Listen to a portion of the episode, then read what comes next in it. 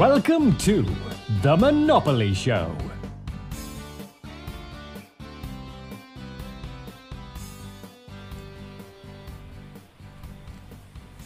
Como en cualquier otro campo, a la gente le gusta debatir eh, entre un lado o el otro. Le gusta elegir un bando, le gusta, por ejemplo, la música, a la, gente le gusta elegir un cantante sobre el otro. O en otro campo como las matemáticas o la física, siempre hay por lo general dos campos que rivalizan. Eh, con respecto a la economía es muy parecido. Existe la economía keynesiana y la economía austriaca. Hay muchas cosas en que se diferencian la una de la otra, hay muchos aspectos a, a hablar y es muy extenso este tema, pero aquí vamos a hablar brevemente en este episodio de uno de los aspectos más importantes, del debate más importante entre la filosofía keynesiana y la filosofía austriaca. Este debate está relacionado con el rol del Estado, el rol que el Estado debe eh, asumir en la economía, su nivel de intervencionismo. Este es el debate, se podría decir, el debate más importante entre estas dos filosofías económicas.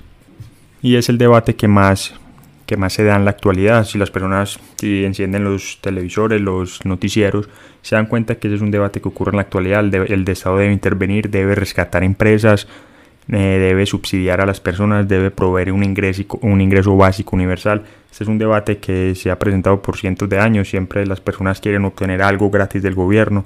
Siempre creen que el gobierno tiene, tiene dinero. Las personas de verdad creen que el gobierno tiene dinero. Las personas no se dan cuenta que el gobierno realmente no tiene nada de dinero. El único dinero que tiene el gobierno es o el que le roba a la gente a través de los impuestos o el que imprime y en este caso cuando imprime no roba directamente el dinero sino que roba el poder adquisitivo de todo el dinero que estaba anteriormente en circulación. Entonces este es un debate muy importante, aquí vamos a hablar brevemente sobre cada una de estas filosofías de pensamiento. Y seguramente en futuros episodios hablaremos más de estas dos filosofías, la economía keynesiana y la economía austriaca en, en otros aspectos, no solo en el rol del Estado, sino en aspectos más económicos, eh, relacionados con las tasas de interés, el precio del dinero, el banco central y ese tipo de cosas. Entonces vamos a comenzar viendo eh, la escuela keynesiana, lo que piensa esta escuela con respecto al papel del Estado en la economía, en la sociedad. Entonces la escuela keynesiana piensa que el Estado debe intervenir siempre que la economía muestre problemas económicos. Y eso es precisamente lo que está ocurriendo en la actualidad. Eh, las personas debaten todo el tiempo que el Estado debe rescatar a las personas, que el Estado debe rescatar a las empresas y que el Estado debe jugar un papel importante estimulando la economía, endeudándose más, aumentando sus déficits, eh, imprimiendo dinero. Ellos obviamente no, lo llaman, no le llaman a esto impresión de dinero, ellos lo llaman de otra manera, pero es lo mismo, aumentar la inflación, confiscar el poder adquisitivo del dinero, todo esto es lo que propone la escuela keynesiana. Ellos creen que siempre que hay una recesión se debe estimular a la economía artificialmente. Ellos ven las recesiones como malas y creen que se pueden curar científicamente.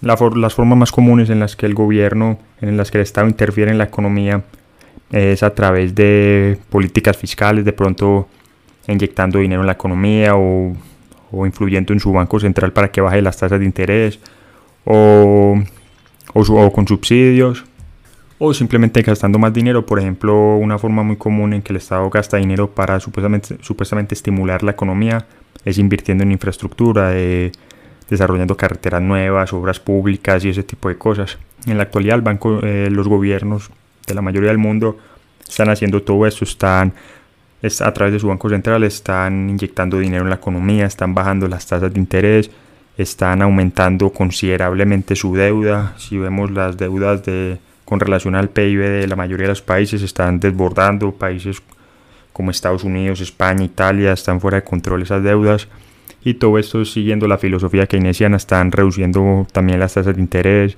están dándole cheques, subsidios a la gente para que gaste dinero. Esta escuela de pensamiento cree que todo esto estimula la economía y genera un verdadero crecimiento económico. Ellos creen que simplemente con una imprenta se puede generar prosperidad.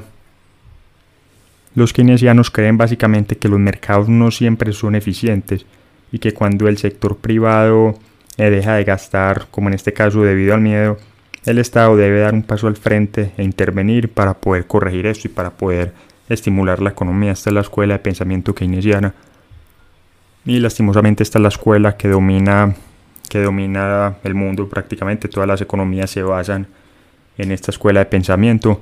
Y es muy fácil ver por qué. Eh, cuando, cuando existe un banco central, cuando existe dinero fiduciario, cuando no hay patrón oro, cuando los déficits no importan, cuando el, el endeudamiento no importa, es decir, cuando se sigue una escuela de pensamiento keynesiana, eh, los políticos pueden jugar a ser Santa Claus, los políticos pueden prometerle a la gente cosas a cambio de nada, pueden prometer robarle a una gente para darle dinero a otra gente o pueden simplemente imprimir dinero y decirle a la gente que no tienen que trabajar, que no tienen que preocupar por nada, que simplemente les van a pagar por no hacer nada. Pues como esto es una crisis, una situación extraordinaria, el Estado les va a pagar, no va a subir los impuestos, eso es lo que dicen, no va a pasar nada de eso, simplemente les vamos a enviar un cheque. Entonces, esta escuela de pensamiento que no es realista en lo absoluto, que tiene que a la larga es más problemática, es la que tenemos en la actualidad. Esta escuela es muy problemática porque no permite que el capitalismo sea capitalismo, es decir, en un capitalismo genuino las empresas que se desempeñan mal van a la quiebra. Si una persona toma pobres decisiones financieras, va a la quiebra. Eso tiene que suceder. Las personas y las empresas tienen que aprender de sus errores. Pero con todas estas inyecciones de liquidez, con todos estos rescates, eh, lo que se está haciendo es que las, las empresas que se han comportado mal, que han tomado pésimas decisiones de inversión, no vayan a la quiebra, sino que reciban rescate, reciban salvavidas.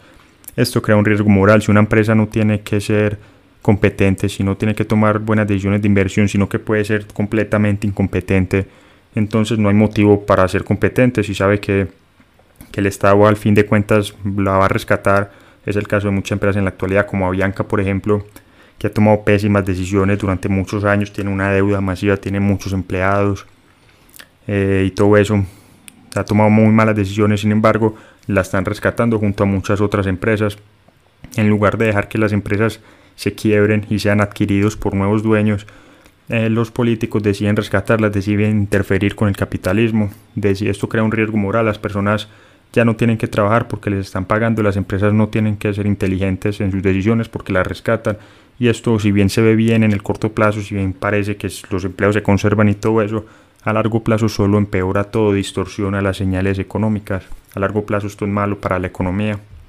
Y así es como ven las cosas los austriacos. Los austriacos, la escuela de pensamiento austriaca, ve las cosas de manera muy diferente.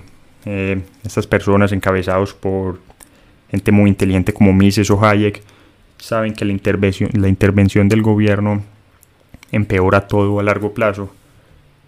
Y eso lo vemos, y son, hay muchas evidencias a lo largo de la historia sobre esto, sobre estas ideas de la escuela de pensamiento austriaca. Por ejemplo, eh, cuando estalló la burbuja.com de principios de siglo, el Estado quiso intervenir para mejorar las cosas y terminó creando una burbuja inmobiliaria que, fue mil veces peor que la burbuja.com. Y en, lo mismo está en la actualidad.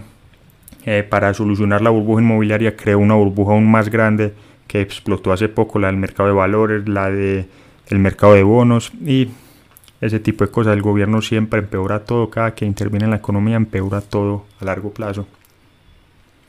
Los economistas austriacos creen que cuando el sector privado deja de gastar, deja de consumir, lo hace por una buena razón, lo hace debido a que los imbalances en el sistema necesitan ser corregidos.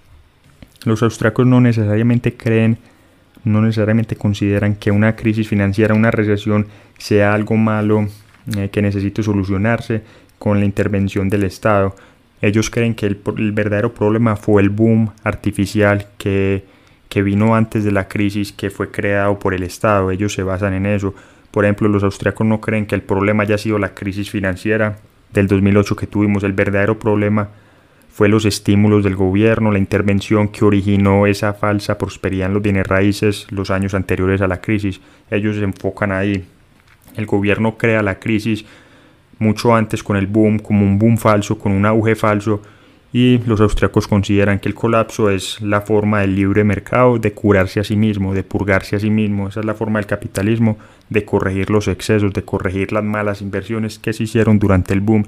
Y la mayoría de estas malas inversiones se hacen porque el Estado interfiere en la economía, ya sea dando subsidios, garantizando hipotecas, eh, bajando las tasas de interés, inyectando dinero en la economía. El Estado y el Banco Central actúan de la mano en esto.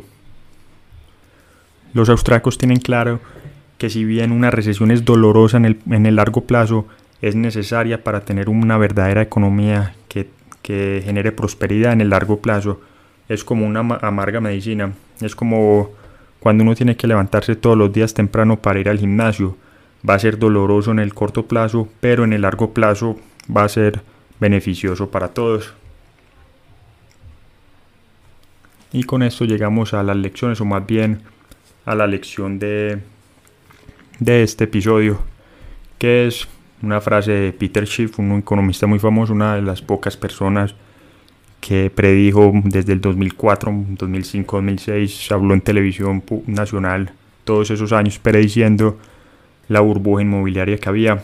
Y la lección es que los keynesianos son para la economía lo que los médicos brujos son para la medicina. Estas personas parecen que tienen una varita mágica o un truco debajo del sombrero, un conejo debajo del sombrero para curar la economía con cosas raras y complejas. Le llaman estímulos, expansión cuantitativa, ajuste monetario, lo hacen sonar complejo para que las personas crean que funciona. Y si bien en el corto plazo parece que funciona, solo empeora las cosas a largo plazo, crea más burbujas, distorsiona más la economía y no nos permite tener un verdadero capitalismo.